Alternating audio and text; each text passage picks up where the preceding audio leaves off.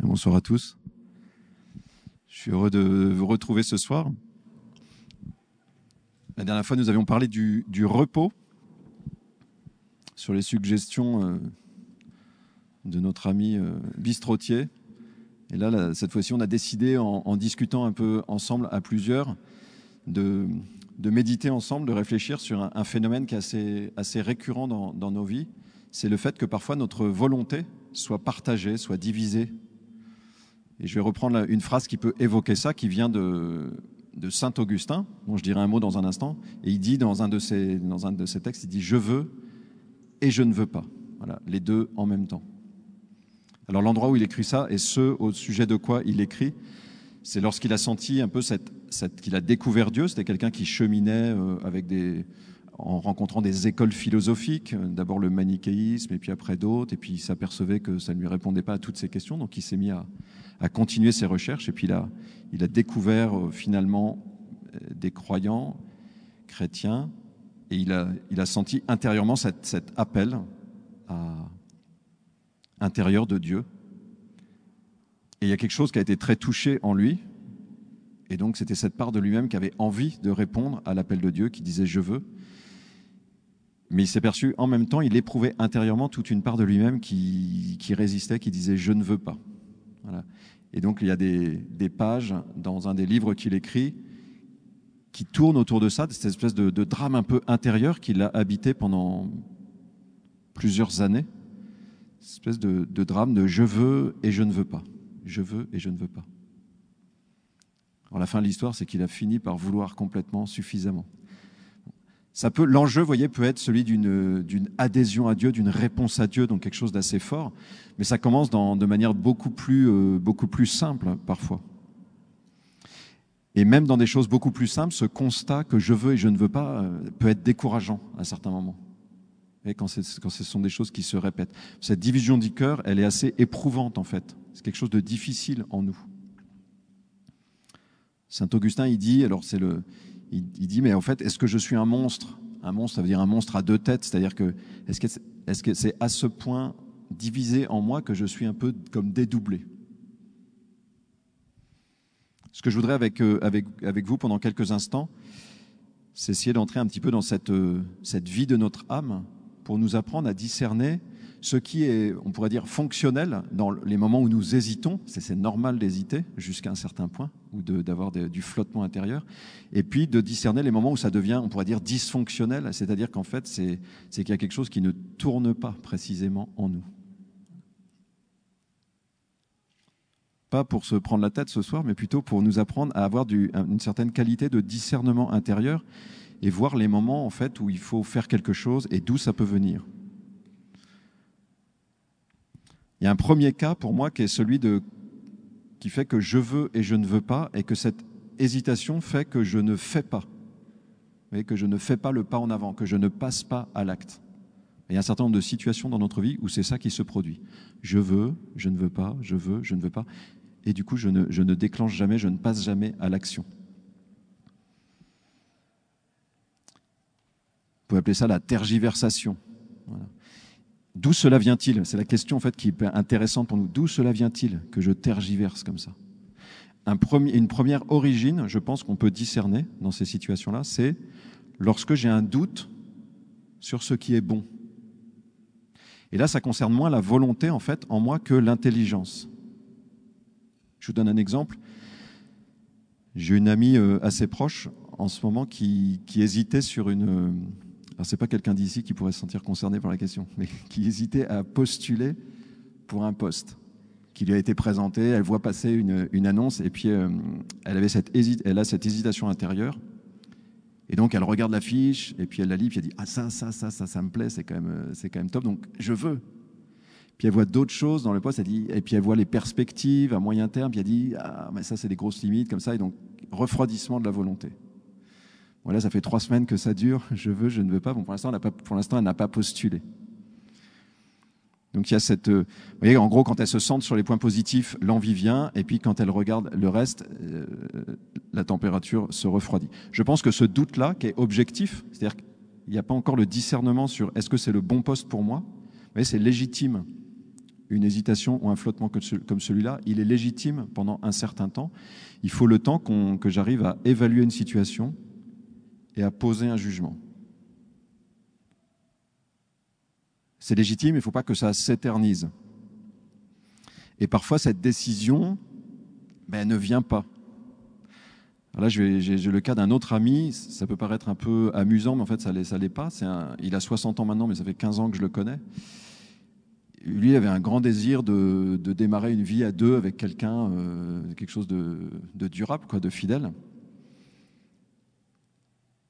Et puis, moi, je à l'époque où je l'ai rencontré, il avait une fille euh, super, etc., qui connaissait bien, qui était ouverte de son côté, feu vert.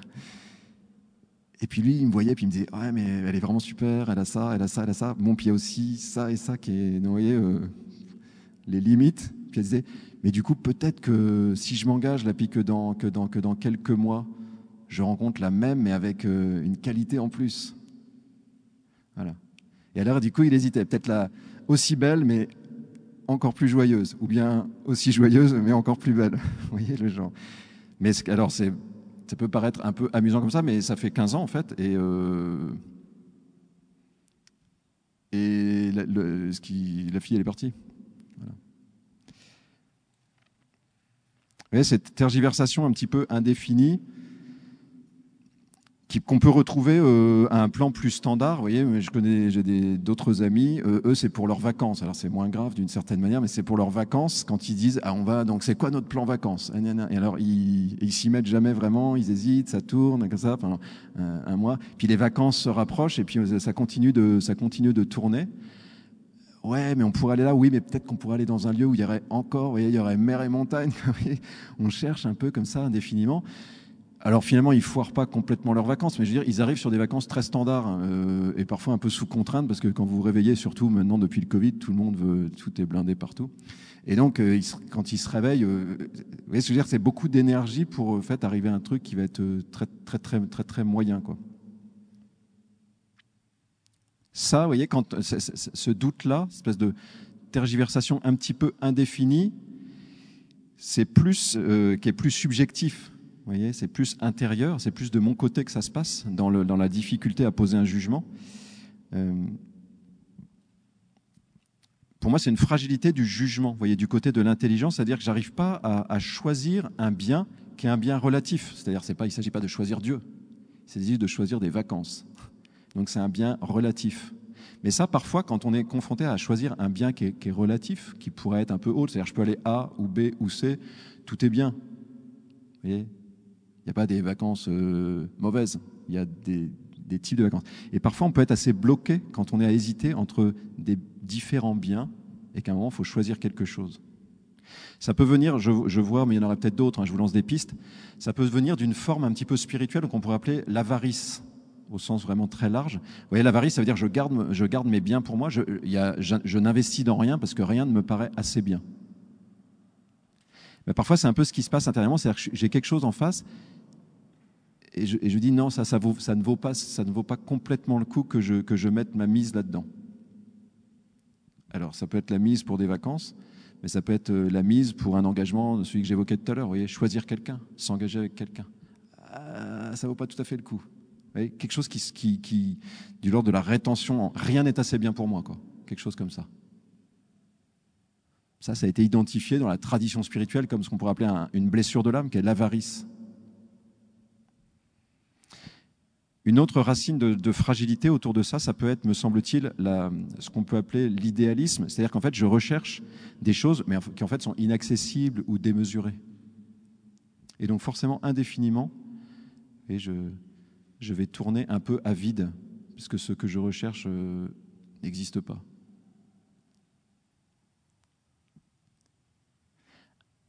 Un autre cas qui peut, qui peut se, présenter à nous, mais là, ça, ça, ça, touche peut-être moins d'entre nous. C'est peut-être quand on a parfois un tempérament assez enthousiaste, on va s'emballer pour beaucoup de choses. Donc c'est le syndrome de l'étudiant en début d'année qui fait la tournée des, je sais pas, des propositions euh, théâtre, euh, chant, euh, je sais pas quoi, je sais pas quoi, et qui dit ah ouais mais ça c'est bien, ça c'est sympa, c'est sympa, ça c'est sympa, et qui se dit mais je vais, vous voyez, qui veut tout faire.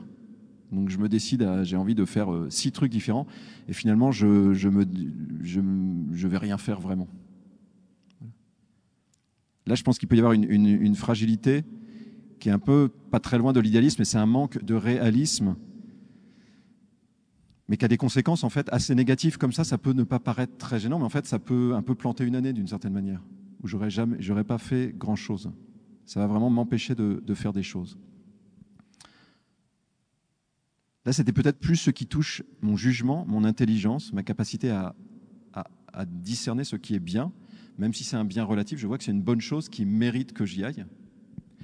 Le cas que j'évoquais au début avec Augustin, c'est un cas qui est un peu plus euh, dramatique d'une certaine manière. C'est l'expérience vraiment de la division intérieure du cœur. C'est-à-dire que mon intelligence identifie une chose comme bonne. Une partie de mon cœur est touchée, goûte ce bien. Mais une partie de mon cœur entre en résistance soit en résistance passive, soit en vraiment résistance plus active, quelque chose qui, qui, vraiment ne veut pas intérieurement. Je ne vais peut-être pas donner d'exemple pour que chacun puisse se, scruter intérieurement, pas vous influencer, et chercher voyez, dans notre vie où peut être ce, ce type d'expérience. Une part de moi-même est attirée par un bien à accomplir, et dans cette situation, je découvre en fait qu'une part de moi-même ne veut pas ce bien.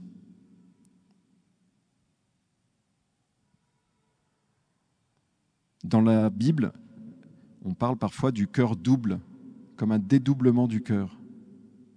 Ce qu'évoque Augustin d'une autre manière, un dédoublement du cœur.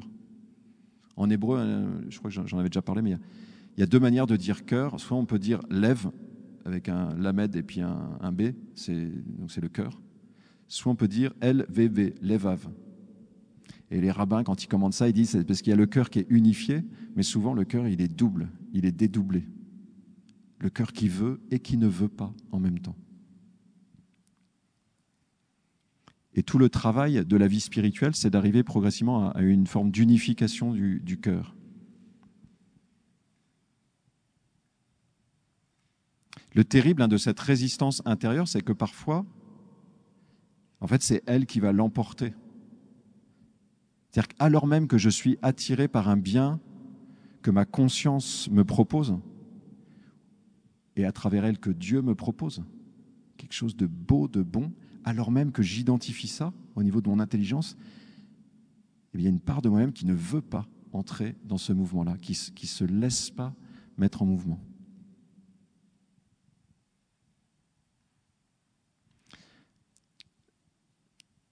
Dans la Bible, parfois on va nommer cette, blessure-là du cœur, on va la nommer comme, euh, on, va, dire qu'elle vient du péché. Alors peut-être que quand on entend ça, on peut se dire, ah bah tiens, c'est très négatif, etc. Mais en fait, la bonne nouvelle, c'est que du coup, si on diagnostique que c'est une, blessure du péché, ça veut dire qu'en fait, c'est une blessure, ça n'est pas qui nous sommes. Parce que ce qui serait terrible, c'est d'avoir le sentiment que cette division-là, c'est notre nature, c'est qui nous sommes, que nous sommes en quelque sorte condamnés à ça la parole de Dieu nous dit qu'en fait, non, nous ne sommes pas condamnés à ça, que le cœur peut s'unifier progressivement.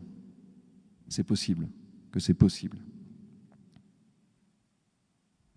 C'est pas ma nature d'avoir ce dédoublement intérieur. Autre chose est possible. Il va falloir reconnaître pour s'en sortir. Il va falloir reconnaître à un moment que c'est une blessure de mon cœur et que donc j'ai besoin que quelqu'un me guérisse. Et cette guérison, c'est ce que Dieu me propose. Pour unifier mon cœur, il va venir penser cette plaie intérieure. Il peut agir en moi, venir guérir quelque chose. Pas de manière magique, mais de manière réelle.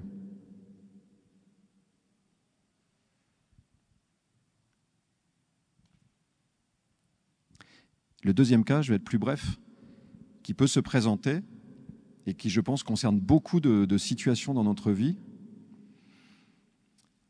c'est que je peux passer à l'acte, c'est-à-dire je veux, je ne veux pas, et finalement j'arrive à décider quelque chose. Je me décide. Mais ma volonté, elle peut être un peu mobilisée, mais pas complètement. Et donc, vous voyez, passer à l'acte, ça ne suffit pas forcément pour poser un acte, on pourrait dire, plein, un acte entier.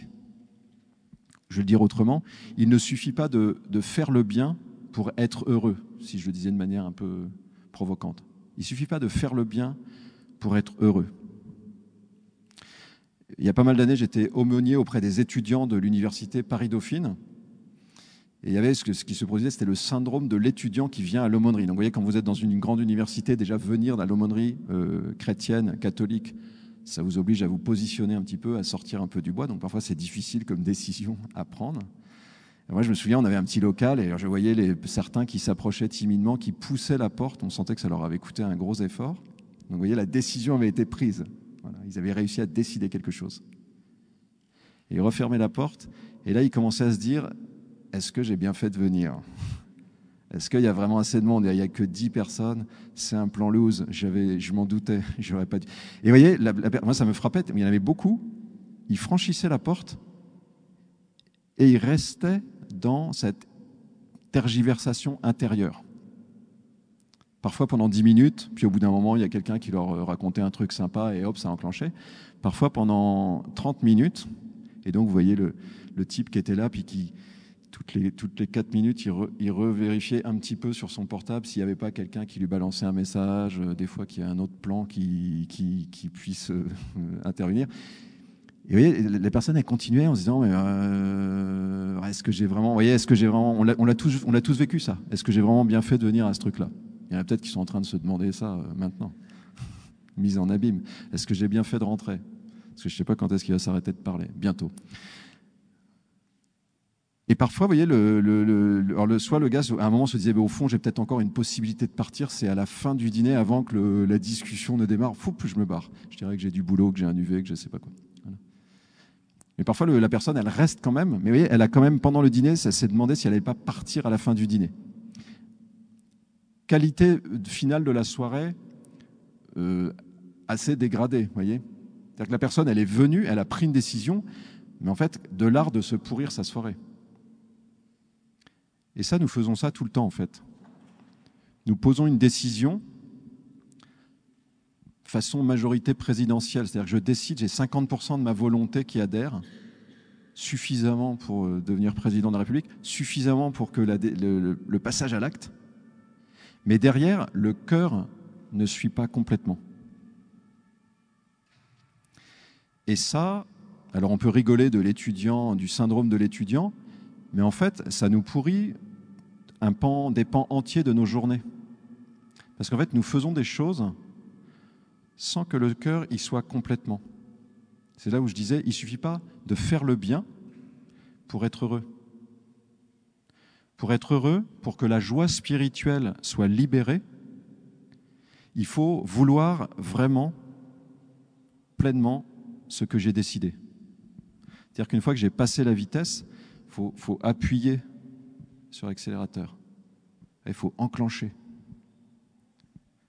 Et nous avons cette capacité, c'est ça la beauté du cœur humain, nous avons cette capacité en nous de centrer notre volonté, de monter en puissance, de passer de 51 à 55, 60, 70% d'adhésion intérieure, 75%, 80%. 90. 90, je pense que vous commencez à être heureux dans ce que vous faites. 100%, ça sera pour... Euh, ça nous arrive. Mais voyez, taux d'adhésion intérieur à ce que j'ai décidé. L'enjeu, c'est cette, joie spirituelle pour laquelle nous sommes faits. Éviter de, que cette indécision, elle sape cette joie spirituelle par-dessous. Je suis là ce soir, j'adhère. J'adhère, je veux ce que je fais. Je le veux pleinement. C'est bon, c'est ce que j'ai choisi. Ah, tu aurais pu faire autre chose, tais-toi. Et je fais taire cette voix-là. J'ai décidé, c'est bon, et j'entre dans, j'entre dans l'acte, dans le présent de ce que je suis en train de faire. Le bon Dieu, dans la Bible, passe du temps avec son peuple à faire ce travail-là. Il y a un passage de l'Ancien Testament, on pourra rester avec ça pour terminer, où le peuple qui est sorti d'Égypte, qui est entré sur la terre, vit un peu une nouvelle étape avec à sa tête non plus Moïse, pour ceux à qui ça parle, mais Josué, c'est le successeur de Moïse. Et donc à ce moment-là, le peuple est entré sur la terre en Israël, et Josué lui, fait entendre à nouveau la, loi de Dieu, l'enseignement de Dieu, l'instruction de Dieu. Il dit, est-ce que tu veux, c'est une nouvelle génération par rapport à ceux du désert, donc à cette nouvelle génération, Dieu, par Josué, dit, est-ce que tu veux cette alliance avec Dieu? Mais Dieu n'est pas un Dieu violent, Dieu il nous propose toujours, est-ce que tu veux? Et le peuple dit, oui, oui, nous voulons. Mais Dieu inspire Josué et Josué dit, non, mais en fait, euh, vous, vous ne voulez pas vraiment servir votre Dieu. Vous ne voulez pas vraiment servir Dieu. Première objection, vous voyez, Dieu va opposer un petit peu de résistance pour que le peuple se, détermine un peu plus. Si, si, c'est vraiment ce que nous voulons. Et puis Josué en remet une couche, inspirée par Dieu, vous voyez, Dieu qui résiste un peu pour susciter plus d'adhésion du cœur. Vous voyez, pas un, pas un oui du bout des lèvres, mais un oui profond. Et, Josué leur dit, de la part de Dieu, on pourrait dire, mais en fait, Dieu ne supportera pas vos, tergiversations dans l'avenir, etc. Mais comme si Dieu nous mettait ça devant les yeux pour dire, voilà, je te, préviens, c'est ça qui risque d'arriver. Parce que, parce que ton taux d'adhésion intérieure, il n'est pas assez fort encore. Et donc là, le peuple dit, si, si, c'est vraiment, ce que, vraiment ce que nous voulons. C'est vraiment ce que nous voulons, c'est servir Dieu.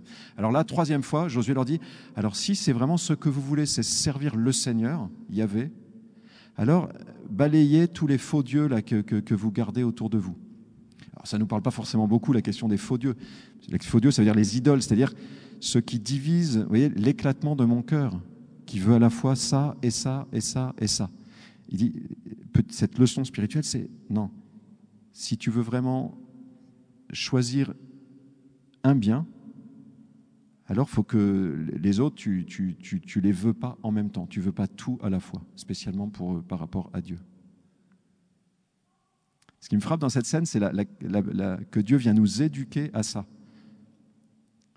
Ça peut paraître un peu exigeant, mais en fait, c'est parce qu'il veut libérer en nous cette joie spirituelle. Dieu ne veut pas que son peuple euh, obéisse à la loi de manière euh, avec un taux d'adhésion faible, parce que ça, ça veut dire que c'est un poids permanent. Dieu veut que ce qu'il inspire dans le cœur, ça soit voulu profondément. C'est ce que Jésus veut lui-même quand il parle du fardeau. Et le fardeau, dans le judaïsme, ça désigne cette, loi qu'on porte. Jésus dit, Venez à moi, vous tous qui peinez et ployez sous le poids du fardeau. Ça peut être notre travail, ça peut être des choses que nous avons décidées mais qui sont lourdes. Et Jésus dit, moi je vous, je vous procurerai le repos. Jésus dit, mon joug est facile, mon fardeau est léger. Parce que je vais t'apprendre, parce que je vais unifier ton cœur et que je vais t'apprendre à vouloir ce que tu as décidé. Et ça, ça allège l'existence.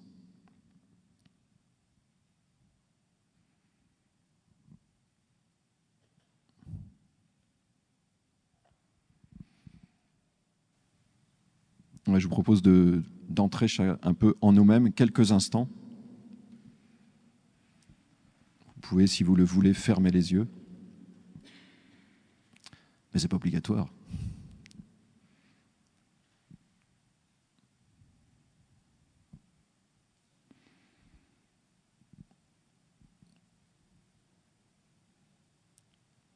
Et nous pouvons centrer notre regard intérieur sur, euh, sur notre cœur.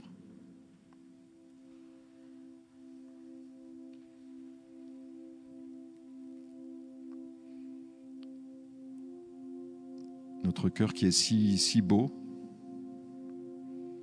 qui a cette si belle capacité à aimer. Lorsque notre intelligence perçoit le bien, notre cœur s'éveille à l'amour.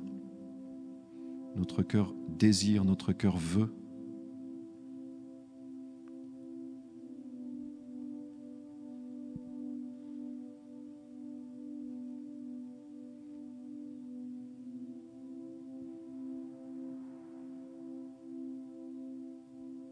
Pouvons nous émerveiller devant la beauté, la bonté de ce cœur qui est le nôtre et sa capacité à vouloir et à aimer ce qui est beau, ce qui est bon, ce qui est vrai. Cette puissance d'amour qui est en nous.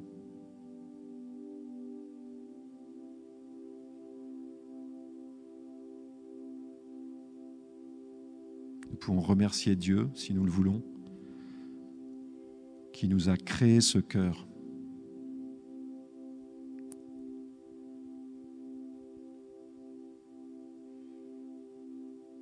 qui nous a fait capable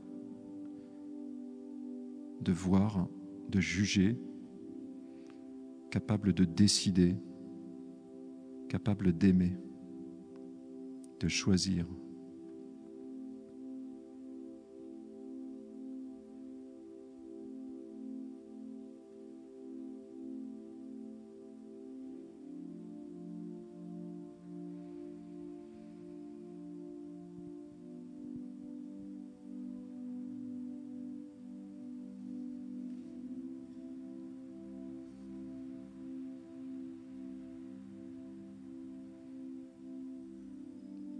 Nous avons tous dans notre vie des, décisions que nous avons prises.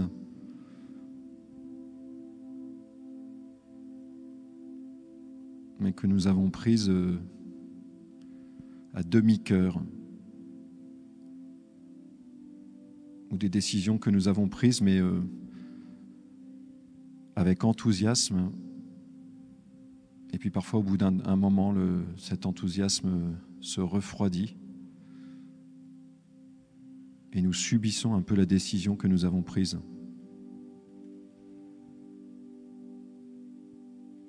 Il y a moins d'élan en nous.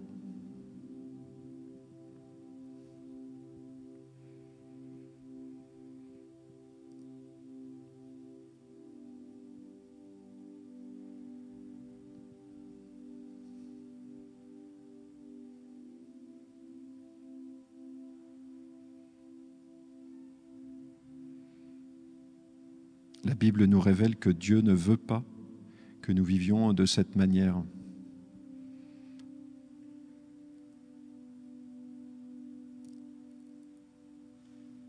Il ne veut pas que nous subissions les décisions que nous avons prises. Il ne veut pas de, de cette inertie intérieure.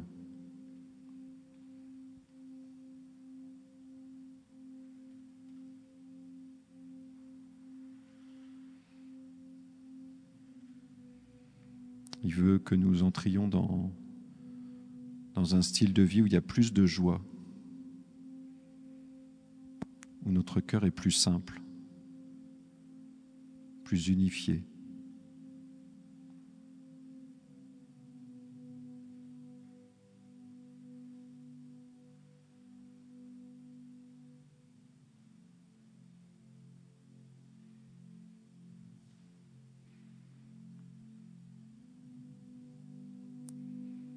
Si nous sentons intérieurement cette, division de notre cœur, ce cœur double, et que ça nous fatigue, que ça nous épuise ou que ça nous décourage,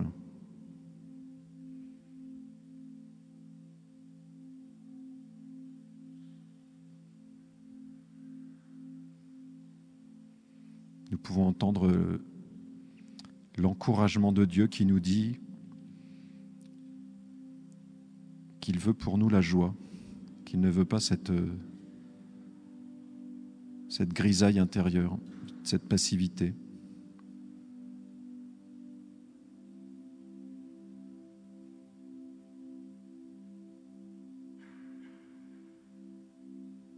Et nous pouvons vraiment demander, si nous le voulons, demander à Dieu, comme c'est dit dans un psaume, Seigneur, Dieu, unifie mon cœur unifie mon cœur.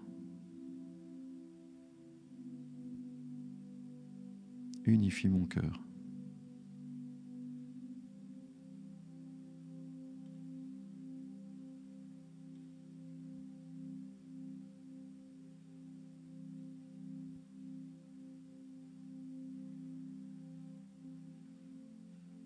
Unifie mon cœur, que je connaisse la joie que tu veux me donner d'accomplir le bien de tout mon cœur.